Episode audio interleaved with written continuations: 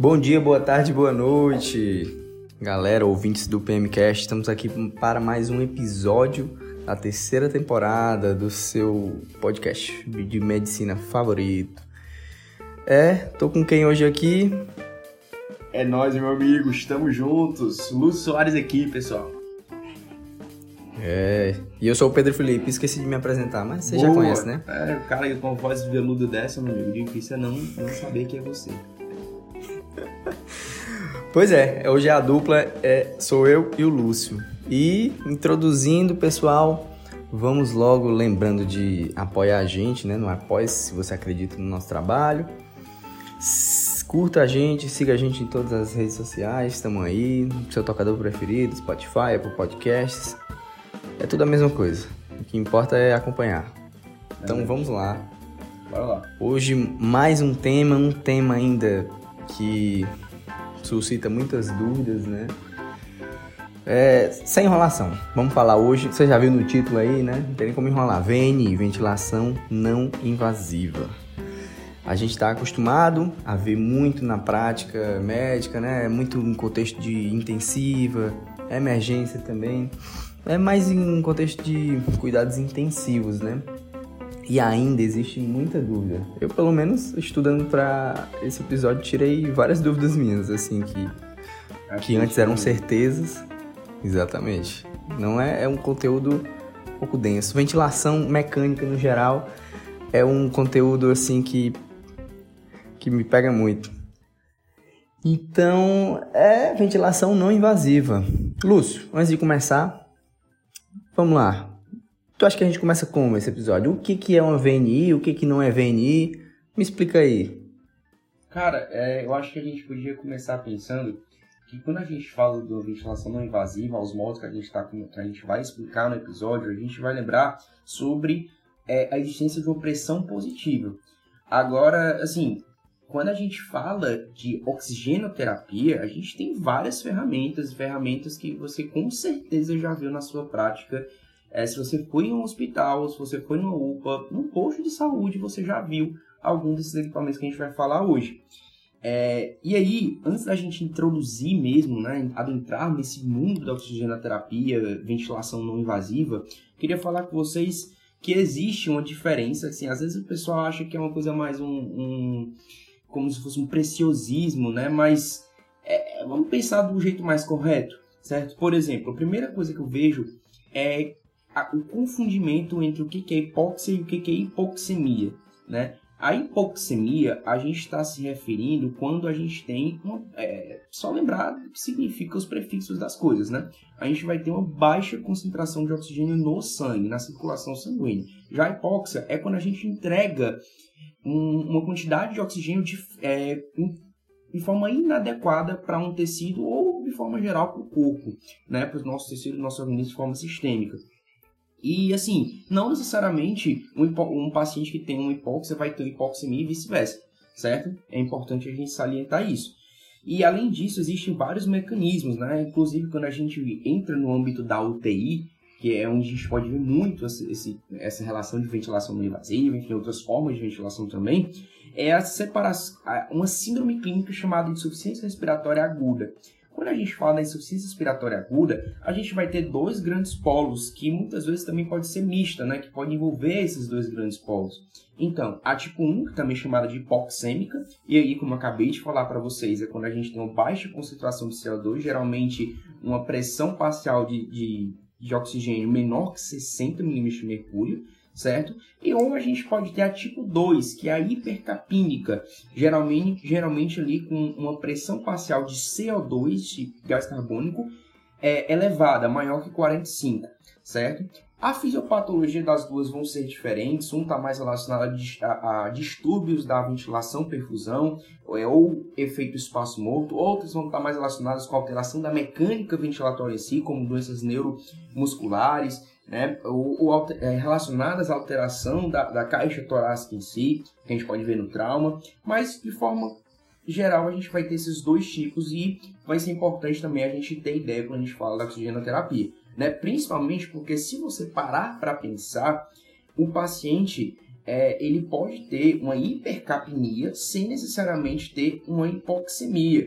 Então, às vezes, você dá ali um, um, um, um O2, né, um oxigênio, um oxigênio para um paciente que tem, que é retentor crônico, a gente vai inclusive ver isso ao longo do episódio, não pode ser uma coisa não muito legal para ele. Então, a gente já está vendo aqui desde o início que é, a hipoxemia é ruim, mas a hiperóxia, ela também é ruim certo? Então, inclusive, existe na literatura uma grande é, discussão, né? E não existe ainda é, fechadinho qual seria a nossa meta, qual é o nosso alvo, por exemplo, de é, oximetria de pulso, certo? Uma saturação de O2. É, a, a, maioria das literaturas atualmente falam que a gente tem que manter um, uma saturação maior ou igual a 88%, né? Diferente do que se achava antigamente, que a maioria da população teria que manter uma saturação ali em torno de 96 para cima, né? A gente sabe que não é bem assim e que as meta-análises que fizeram comparações encontraram valores melhores, é, é, desfechos melhores quando a gente pegou ali essa, esse controle mais brando, digamos assim. A gente também pode calcular, a gente também pode é, é tentar inferir esse algo por meio da gasometria, né? quando a gente tem um PO2 maior que 60 milímetros de mercúrio. E quando a gente fala do oxigênio, estava é, até conversando com o Pedro Felipe aqui, com o PF, antes de a gente começar o episódio, a gente vai ter alguns equipamentos né, para oferecer fluxo de oxigênio, para a gente oferecer para o nosso paciente FiO2. E dentro desses equipamentos, a gente vai ter alguns que vão ter diferentes fluxos. E aí, desde o início, eu queria entender, porque eu não entendia isso. Eu quero dizer para vocês, galera, o fluxo, quando eu falar, ah, esse equipamento aqui é de alto fluxo, esse equipamento aqui é de baixo fluxo. Sabe quando você vai lá naquela válvulazinha do oxigênio, você coloca 2 litros por minuto, 3 litros por minuto, 5, 15 litros por minuto? Aquilo ali você está mexendo no fluxo, certo? E quanto maior o fluxo de forma geral, maior vai ser a sua FiO2. E o que é a sua FiO2? É a fração inspirada de oxigênio.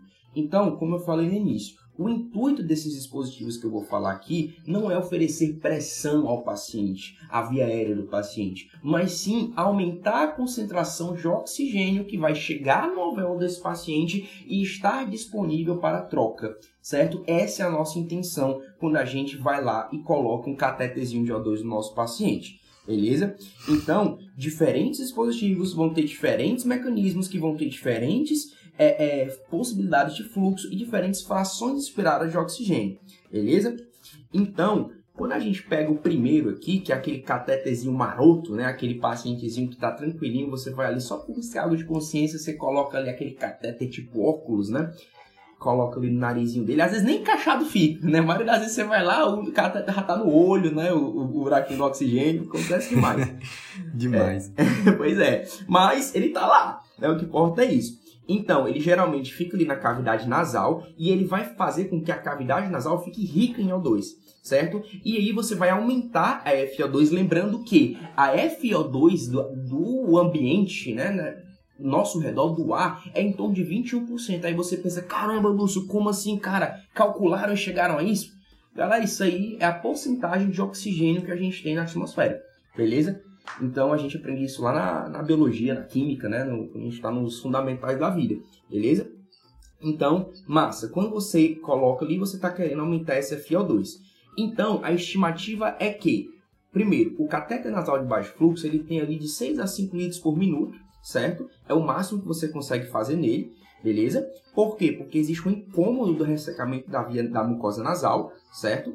A gente até se tentou ali fazer uma umidificação daquele ar, mas só que é, viram que aumentava o risco de contaminação bacteriana, então preferiram não fazer, beleza?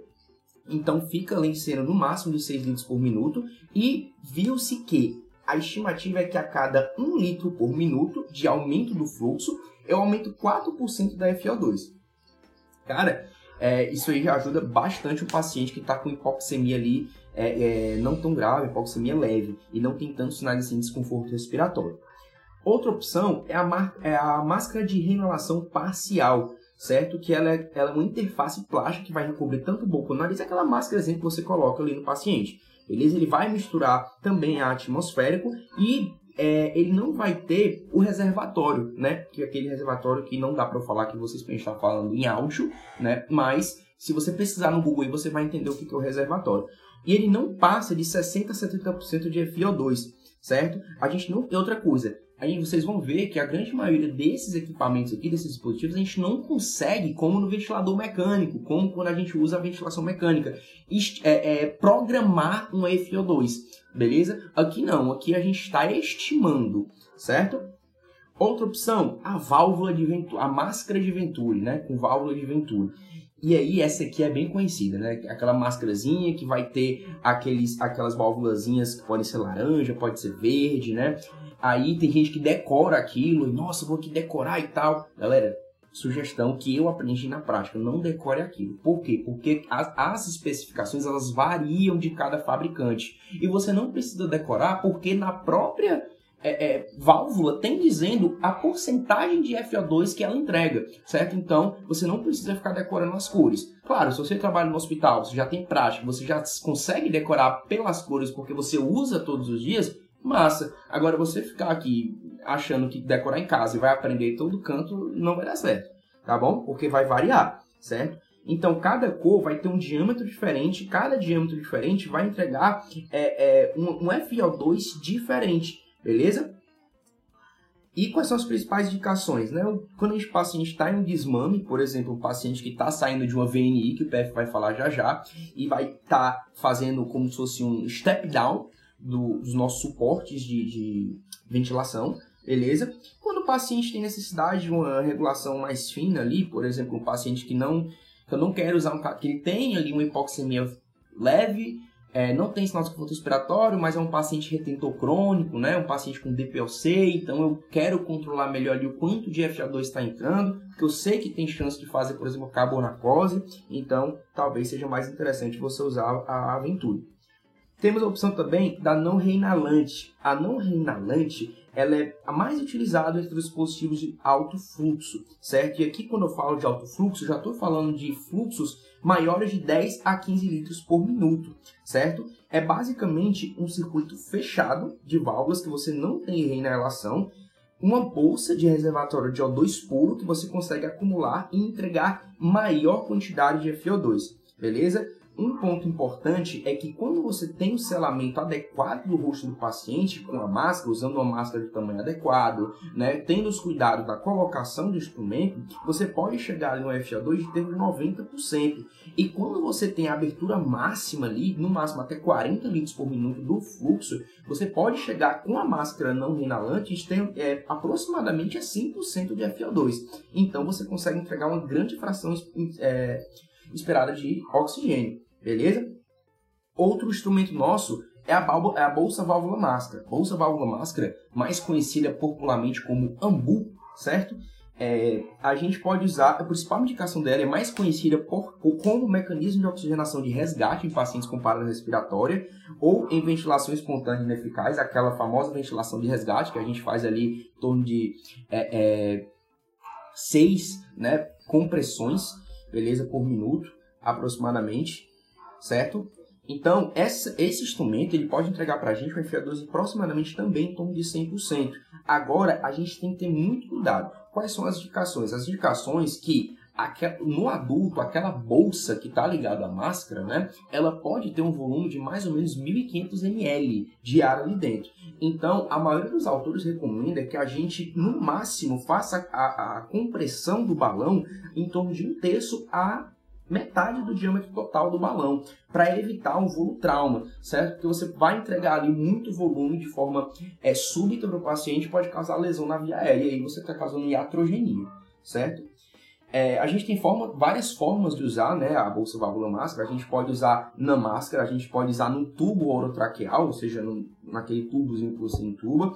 A gente pode usar nos dispositivos supraglóticos, como a máscara laríngea, como o Combitube, beleza? São opções.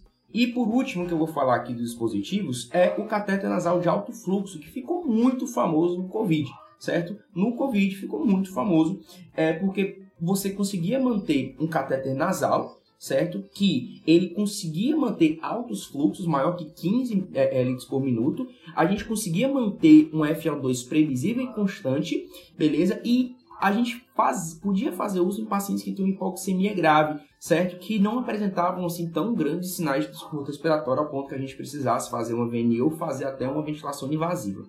Beleza? A gente conseguia fazer a umidificação, então esse paciente, a partir de agora, ele ia conseguir permanecer com mais tempo e com mais fluxo com aquele catéter, sem necessariamente ter colonização bacteriana, porque dentro do circuito eles conseguiriam fazer um meio que uma esterilização do ar ali e fazer com que não acumulasse e não virasse colônia para bactéria, beleza? E por último, é, a gente pensa em como escolher. Lúcio, certo, eu entendi, tu me deu um monte de instrumentos aí, muitos dispositivos, mas como é que eu começo? Meu Deus do céu, eu não sei o que fazer. Tem muitas opções. Eu preferia que tu me desse uma e dissesse, cara, usa isso aqui. Cara, mas o que, que a gente vai fazer na prática? Na prática, você vai analisar.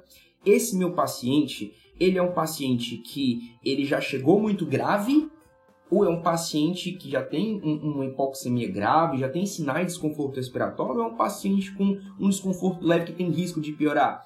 Então, a partir disso, eu vou aumentando a minha possibilidade de fluxo e FO2. É o que eu chamo de escalonamento ou step up. Beleza? Eu começo com um fluxo um pouco mais baixo, com catéter nasal de O2, né? E se eu não alcancei meu alvo, que é ali com a saturação em torno de 88 mais, né? Aí eu vou subindo, vou utilizando a máscara de Venturi, vou utilizando a máscara não inhalante e assim por diante, beleza? A gente muda para garantir o maior FO2, certo? Lembrar que a gente faz isso geralmente pacientes que a gente pode fazer isso, pacientes com sem sinal de desconforto respiratório, pacientes que já têm uma retenção crônica de CO2, que tem risco de carbonacose, então a gente não a gente se preocupa em dar muito CO2 para esse paciente, beleza? E o quadro contrário também é verdadeiro. Se um paciente chega para você muito desconfortável, um paciente com quadro franco, um paciente com hipoxemia muito grave, aí você começa, por exemplo, com um Venturi, começa com uma máscara não renalante e vai descendo esse paciente à medida que ele vai melhorando, certo? Você vai fazendo literalmente desmame. E aí, beleza, chegou o ponto, tal, você fez tudo, fez todas as medidas, evoluiu, chegou na máquina renalante, na, na, de alto fluxo, não resolveu. E aí, PF? Que, que a gente pode fazer como medida ainda não invasiva para esse paciente? Aí, Lúcio, a gente pode, aí sim, depois dessa introdução aí, bom para situar a gente, esclarecer as principais dúvidas, a gente pode lançar a mão da é, famosa VNI, né? E como tu disse, o que, que é a VNI? Nada mais é do que você oferecer uma pressão positiva por meio de uma interface que pode ser a máscara, o capacete, que ficou famoso no Covid, né? Então, no, pensando em VNI, a gente pensa na ventilação mecânica, a gente tem a invasiva, que é o que todo mundo conhece, que é o tubo, ou o, o traqueóstomo, né? E a ventilação não invasiva. Nas duas situações, é, a gente tem uma ventilação artificial, que é conseguido com a, a aplicação da pressão positiva nas vias aéreas do paciente, né? Enquanto que a invasiva utiliza uma prótese é, introduzida na via aérea do paciente, seja o tubo, a, a cânula da traqueostomia, na não invasiva, na VNI, a gente utiliza uma interface, que pode ser a máscara ou o capacete, no caso, né? E quais as vantagens, quais os objetivos né? Além da manutenção da troca gasosa, como o Lúcio falou, né? a gente tem a correção da hipoxemia, a acidose respiratória, é, associada à hipercapnia. A gente alivia também o trabalho muscular respiratório do paciente, que vai ter uma alta demanda metabólica, está ali com a musculatura acessória, a gente entra com a VNI, tá certo? E a gente tem a vantagem de um maior conforto e menor sedação do paciente, né? A gente tem uma instalação fácil e também uma remoção fácil. A gente preserva a fala do paciente, inibe lesões de via aérea que uma, uma ventilação mecânica invasiva possa ter e reduz a necessidade, é, o número de intubações, né?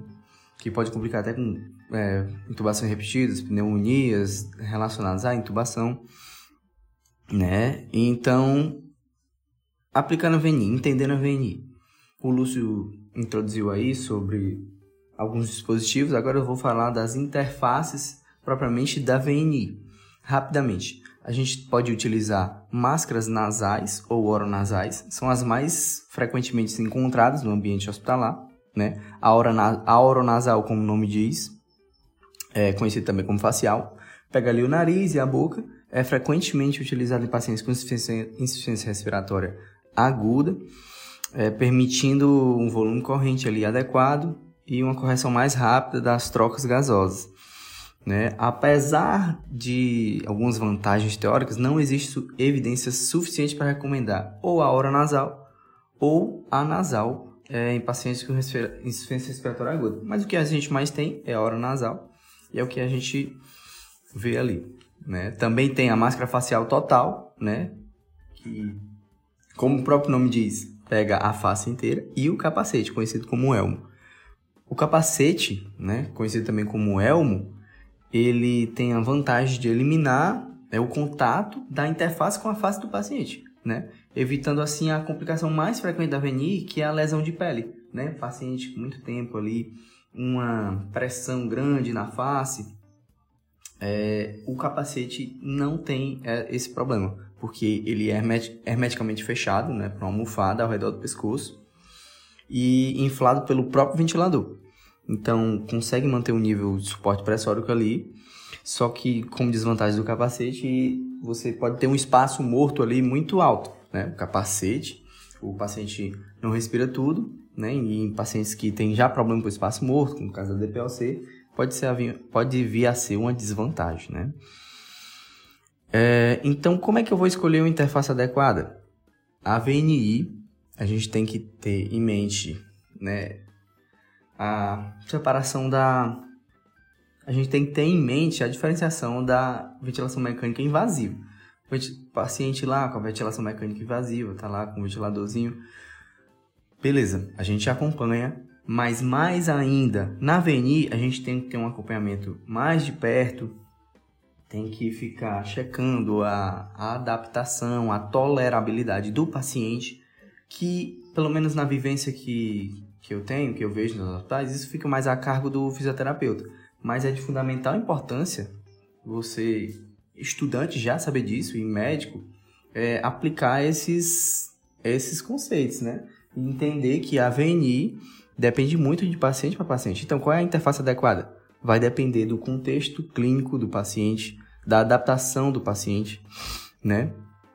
E, e se ele tem um tempo estimado de VNI muito superior, a gente vai evitar aquelas interfaces, aquelas máscaras que possam ter uma compressão nasal muito grande, que possa vir a ter uma úlcera, uma lesão por pressão na face do paciente, né?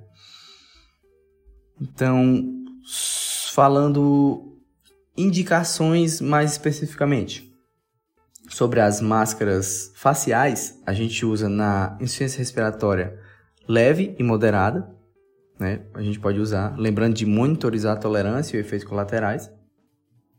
E é, a máscara facial total e o capacete, a gente tem uma recomendação de utilizar, é, como o Luz falou, o caso da insuficiência respiratória hipoxêmica mais graves, né? Porque ele permite uma pressurização maior das vias aéreas, né?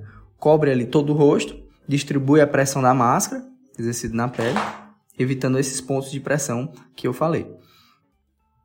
Entendeu? Máscaras nasais, a gente pode usar em insuficiência respiratória leve, né? E também em pacientes que possam vir até a adaptação da máscara, claustrofobia, também a gente pode lançar mão dessas máscaras nasais. Tá certo? Uma vantagem da máscara nasal é um menor risco de aspiração, é, permite a fala, permite a alimentação, tá certo? A máscara facial tem um menor vazamento oral, mais apropriada para condições agudas, por permitir maiores fluxos e pressões. A facial total é mais confortável para o uso prolongado, fácil de ajustar e, como eu falei, o capacete tem a vantagem de ser mais confortável e não oferecer risco de lesão, tá certo? Então, vamos seguir. Como é que eu vou oferecer essa pressão positiva? Beleza, eu tenho a interface. E a pressão positiva? A gente, aí a gente entra nos ventiladores e modos ventilatórios. Teoricamente, teoricamente, qualquer ventilador mecânico e modo ventilatório podem ser utilizados na VNI, desde que o funcionamento não seja prejudicial, né, pela presença do, do vazamento, porque a VNI tem as válvulas respiratórias ali. Então, teoricamente, o modo ventilatório, que a gente está acostumado na na ventilação invasiva, né? PCV, VCV, são também podem ser utilizados. Mas o que a gente mais vê ali é quais os modos ventilatórios dos dois. Qual é, Lúcio? O que vem na mente? Macho, eu só eu penso no CPAP. É, exatamente. CPAP e o BIPAP, né? E o que são o que são o que é o CPAP e o BIPAP? Isso nada mais são do que tipos de modos ventilatórios, entendeu? É, a gente pensa CPAP é VNI, tem muita associação, é, são sinônimos. Não necessariamente. Você pode ter um paciente entubado com a ventilação mecânica invasiva e você vai observar no ventilador dele, ele está com o modo CPAP. Né? Não é muito visto, não é muito da prática, mas pode ter essa opção, porque o CPAP é um modo ventilatório. O CPAP nada mais é do que uma pressão contínua nas vias aéreas. Né? O, é um modo de pressão contínua administrado ao paciente. Permite somente uma pressão expiratória final, é contínua. O BIPAP, já que é o bilevel ou binível, ou também um sinônimo é dois níveis de pressão, ele fornece, como o próprio nome diz, duas pressões, uma pressão inspiratória maior e uma pressão expiratória menor, né? Então, esses são os modos mais utilizados, CPAP e o BIPAP, na ventilação mecânica não invasiva. Lembrar que o CPAP, né, por ter um, flu um fluxo, não, não vamos confundir, por ter uma pressão contínua, ele não é capaz de aumentar uma ventilação alveolar, motivo pelo qual na presença da hipercapnia, a gente dá preferência para a ventilação não invasiva BIPAP, ou B-level, porque ele sim pode fornecer um aumento da ventilação alveolar, melhorar os índices de, e, de hipoxemia do paciente e diminuir a hipercapnia. Sabendo disso, entendendo o que é a VNI, a interface, os modos ventilatórios, por que eu utilizaria a VNI e não a invasiva, ventilação invasiva propriamente dito? E quais são esses benefícios da VNI? Né? Hoje a gente não tem dúvida de que o uso da VNI em grupos selecionados de pacientes, a gente vai falar sobre situações clínicas específicas, tá certo? É, a gente tem o benefício da VNI, é, por exemplo, em pacientes com exacerbação da DPOC, né, ela é responsável pela diminuição da necessidade de intubação, mortalidade, custos do tratamento, etc. Tá certo? E lembrar sempre da monitorização beira-leito pelo profissional da saúde. Mais do que na ventilação mecânica, não na ventilação mecânica invasiva. A gente tem que ver a tolerabilidade e adequação do paciente. Então, quais as indicações de VNI? Quando é que o meu paciente vai ter uma indicação formal de VNI? A seguir, a gente vai dizer as recomendações, eu vou dizer as recomendações de grau de evidência, né, em situações mais consolidadas, mais frequentes da prática no ambiente hospitalar, né, que tem enfoque na redução da taxa de intubação e da mortalidade.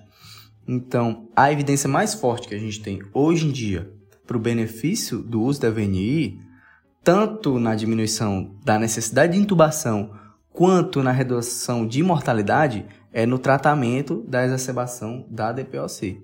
Né? Então, esse é o primeiro exemplo. A gente usa VNI em situações de DPOC obstrutiva crônica. Paciente ali com a exacerbação, é, a gente vai poder utilizar a VNI, seja por máscara nasal ou facial, né? E a gente encontra a VNI como tratamento de primeira escolha nessa agudização, especialmente em pacientes com exacerbação grave, que é que o Lúcio acabou falando, caracterizado pela presença da acidose respiratória, um pH menos que 7,35, né? Então, pacientes nessa exacerbação grave que persiste a acidose respiratória apesar do tratamento médico máximo associado a uma oxigenoterapia controlada, por meio daqueles dispositivos que o Lúcio me falou. Beleza, o paciente está nessa sebação grave, acidose respiratória. Eu posso utilizar a VNI? Tem é, recomendação grau A de que você vai fazer uma VNI e hum, estudos mostram esse benefício da ventilação mecânica não invasiva nesses pacientes. Certo? Essa é a primeira indicação formal. Ou seja, você vai dar e o cara vai melhorar. Mas isso aí é sensacional. Exatamente. Aí, segunda indicação, é, já é um pouco mais polêmica, porque ali tem estudos que falam, os estudos parecem promissores, mas ainda são, tem um número limitado de pacientes nesse estudo. Então, a gente não tem uma recomendação definitiva para o uso, né, mas tem um grau de recomendação B, que é na exacerbação da asma. Né? A VNI pode sim ser utilizado em conjunto ao tratamento medicamentoso convencional, né, para pacientes selecionados que não tenham contraindicação é, na exacerbação aguda é, e até grave da asma, tá certo? Os estudos mostraram né, que pacientes que receberam VNI por 3 horas consecutivas apresentaram melhora mais rápida dos sintomas, aumento do VF1 e diminuição da necessidade de internação em relação ao grupo controle. Mas, como eu disse, necessitamos de, no, de mais estudos com mais pacientes, tá certo? Então é um pouco polêmico. Mas sim, você pode utilizar a VNI nesses casos. Terceira indicação formal, é, que já é um pouco mais consolidada, é na, no edema pulmonar cardiogênico, que a gente pode usar a VNI, né, pela máscara nasal ou facial, né. É, aí no caso do edema pulmonar cardiogênico, a gente pode lançar a mão da VNI pelo CPAP ou pelo BIPAP, né. O uso do CPAP é sim seguro diminui a necessidade de intubação para pacientes com edema agudo de pulmão cardiogênico é, devendo ser aplicado precocemente em conjunto com a terapia medicamentosa convencional. Isso tem grau de recomendação A. É, e não é claro ainda se a, o BIPAP é superior ao CIPAP no tratamento do edema pulmonar cardiogênico, tá certo? Foi mostrado sim uma taxa de intubação menor quando utilizado é, CPAP e BIPAP com relação a outra com relação à terapia convencional. Foi mostrado uma redução de 42% a para 7% nos que utilizaram a pressão positiva por VNI, né? Então a gente tem sim a indicação da VNI no edema agudo pulmonar cardiogênico. Em quarto lugar, o Lúcio acabou falando, então eu vou falar rapidamente, é, do uso da VNI na insuficiência respiratória hipoxêmica, né? Aqui a gente está falando de pneumonia, atelectasias, né? Em, é, inclusive, contexto pós-operatório, a VNI pode ser utilizado, vou falar um pouco mais na frente. E a fase inicial da SARA, né? Da, do SDRA, Síndrome da Angústia Respiratória. Na fase inicial, a gente pode lançar a mão da VNI. Certo. Ela é benéfica nessa insuficiência respiratória hipox, hipoxêmica, porém, o uso deve ser cauteloso, né? De paciente para paciente, avaliar. A gente ainda tem um alto risco de falência da VNI e consequente necessidade de intubação, né? Então, pacientes nesse com essa situação clínica de insuficiência respiratória hipoxêmica deve receber VNI onde é fácil você monitorar o paciente, é, fornecer uma vigilância adequada e, e adequar ali a ventilação, como o Lúcio disse, adequar a FO2, o fluxo. Se você não tem como monitorizar e fornecer uma vigilância adequada, a VNI pode ali acabar induzindo a maior, uma consequente necessidade de intubação nesses pacientes com insuficiência respiratória hipoxêmica. Mas sim, a gente pode lançar a mão do, da VNI nesses casos. Certo. O Lúcio falou ali também, né, ali na estratégia de desmame, que a VNI é utilizada na estratégia de desmame. É grau de recomendação B, que a VNI, através seja é, da máscara facial, pode ser utilizada em pacientes com repetidas falhas é, do teste de respiração espontânea né? Porém, necessitamos de mais evidências, né? E como é que eu vou fazer essa VNI numa estratégia de desmame? Não é esperar, eu vou estubar, esperar, é imediatamente após a estubação. você estuda o paciente e já introduz uma VNI, tá certo? É... Três grandes estudos abordaram esse uso da VNI como técnica de desmame, né? Dois desses estudos, o grupo submetido à VNI apresentou redução na duração da ventilação mecânica, na taxa de pneumonia e choque séptico, né, proporcionando um aumento de sobrevida na UTI e sobrevida também. Porém, o estudo não mostrou diferenças significativas né, na taxa de sucesso de desmame, então ali a gente ainda tem uma evidência considerada dúbia né, para recomendar o uso rotineiro. Mas sim, a gente ainda vê a VNI como estratégia de desmame. Tá certo? É promissora, mas necessitamos de mais evidências. Inclusive, já vi acontecendo na prática e já vi dando certo na prática. Então, não é, é impossível. É bastante frequente. Em outros casos de indicação da VNI, a gente tem, é, como a gente tá batendo na tecla de adequação e tolerabilidade do paciente, né? Então, uma indicação da VNI é a recusa de intubação do paciente. Você pode sim usar a VNI se o paciente se recusar a ser intubado. E em casos paliativos também, que o paciente precise de um suporte ventilatório mais duradouro, você pode ficar é, lançar a mão da VNI né, por tempo mais prolongado. Contexto pós-operatório, principalmente em cirurgias ali abdominais, cirurgias cardíacas, que você tem ali próximo ao diafragma, é, você diminui a chance de atelectasia utilizando a VNI, tá certo? Eu acho que só para fechar essa parte das indicações e da avaliação de cada perfil de paciente, eu acho legal a gente trazer os critérios de falha da ventilação não invasiva. Boa. É porque, beleza, eu acho que é massa a gente indicar a VNI, que é um, como o PF falou, muito eficaz em muitas condições, né? Por mais que existam algumas que tenham deficiência de evidência, a gente vê que na prática muitas vezes funciona sim, certo? Mas, por exemplo, você não vai teimar em querer fazer VNI quando você sabe, quando você está vendo que não está dando certo. Então, cinco principais critérios para você ficar ligado quando você vai fazendo a VNI. Quando o paciente ele não melhora, ele tem piora ou piora do desconforto respiratório, certo? Quando o paciente tem piora ou a manutenção daqueles valores de troca pulmonar que ele já tem, já estava tendo antes, tanto de saturação quanto de gasometria, né? Quando o paciente piora a acidose respiratória, como o Pé falou, né? Você está fazendo VNI e não está resolvendo, está piorando. Então, quando o paciente ele tem piora, ele progride ou piora o rebaixamento de nível de consciência, certo? E, perde a proteção da via aérea, o Glasgow dele desce, e aí você sabe que é indicação de garantir via aérea definitiva quando a gente tem um Glasgow maior, menor ou igual a 8, beleza? E presença de vômito, né, que não melhora com medicação. Isso também a gente vai ver que vai ter que entubar esse paciente para garantir a via aérea dele, para manter uma via aérea pérmia. Beleza? Então, eu acho que isso aí são critérios legais para a gente ficar de olho quando a gente vai fazendo o VNI. É isso aí, Lúcio.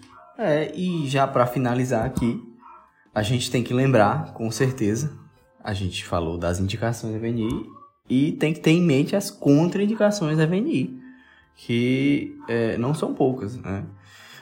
Contraindicações absolutas, a gente tem as óbvias. Necessidade de intubação de emergência. Se o paciente precisa de um suporte ventilatório invasivo, o paciente não tem drive, ele não tem a capacidade, está em coma, beleza. É contraindicação absoluta VNI, óbvio. É, é, é, é claro, é óbvio, mas tem que ser falado.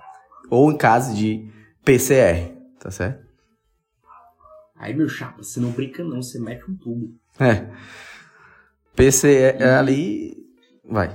É, inclusive, a gente, a gente acha. Um dos, um das possíveis causas da parada, se a gente pegar lá aqueles 5Hs e 5Ts, é hipóxia, né? Exatamente. Então a gente pode resolver a parada ventilando o paciente adequadamente, né? Fazendo que entre oxigênio adequado. E PF, top.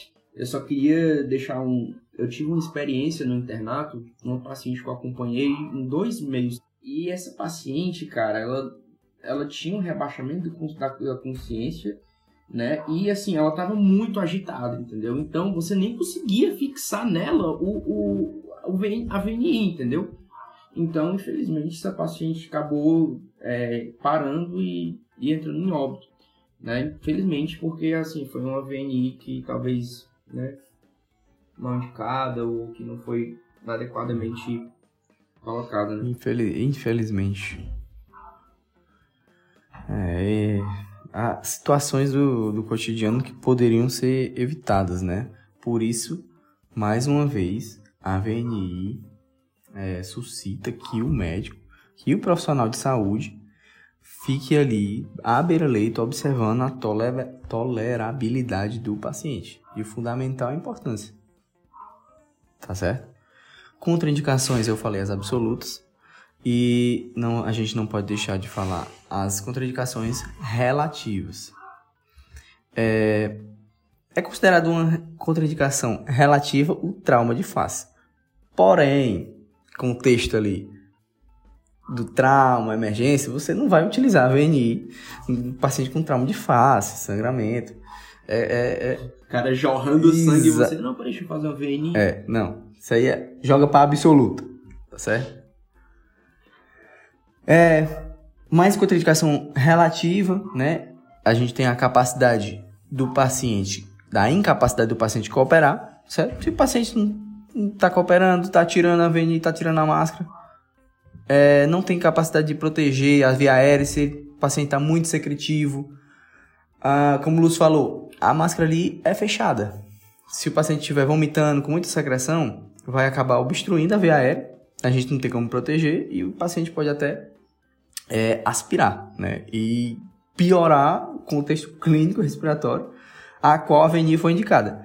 Então, a gente tem que ficar de olho nessa contraindicação, como o Lúcio falou, né? Rebaixamento do nível consciente, rebaixamento do nível de consciência, né? Exceto na acidose hipercápnica, que é, na DPOC, que a VNI ali vai entrar e vai melhorar o nível de consciência, porque justamente Cara, isso é top, uhum. seria top. Porque justamente o problema é, é o rebaixamento de nível de consciência está se dando pela exacerbação grave da DPAC, né? Tem uma acidose per capita, não está tendo a troca ali, e a VNI entra como indicação e melhora o nível de consciência do paciente. Então, a gente tem que ponderar, tá certo? Falências orgânicas não respiratórias, arritmias complexas, malignas, são contraindicações relativas. Cirurgia facial, é, alto risco de aspiração, obstrução é, parcial da via aérea superior. E em casos pós-operatórios de cirurgias de esôfago, né, anastomose recente, também são contraindicações relativas à VNI. Tá certo? Pacientes também com distensão abdominal, é, ou vômitos, né, como foi falado, não devem utilizar a VNI justamente pelo risco de aspiração. Então, Lúcio, faltou alguma coisa? Quer, quer, quer acrescentar algo?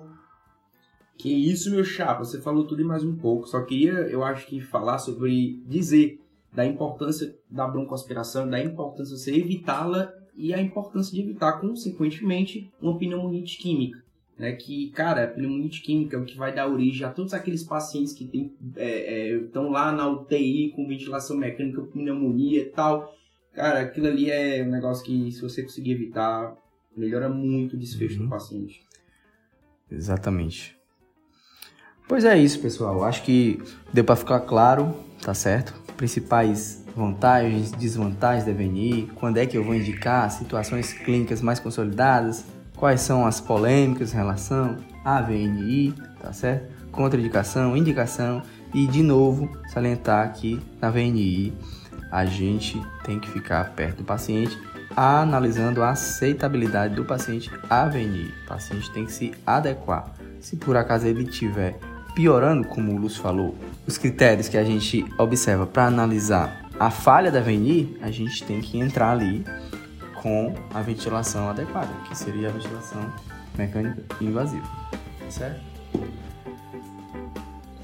Tem indicação cultural, Lúcio? Top, meu querido. Eu tenho uma. Eu não pensei. Eu essa semana agora, essa semana agora eu tenho, eu fui pro show do Roupa Nova lá em Meruoca, Festival de Inverno.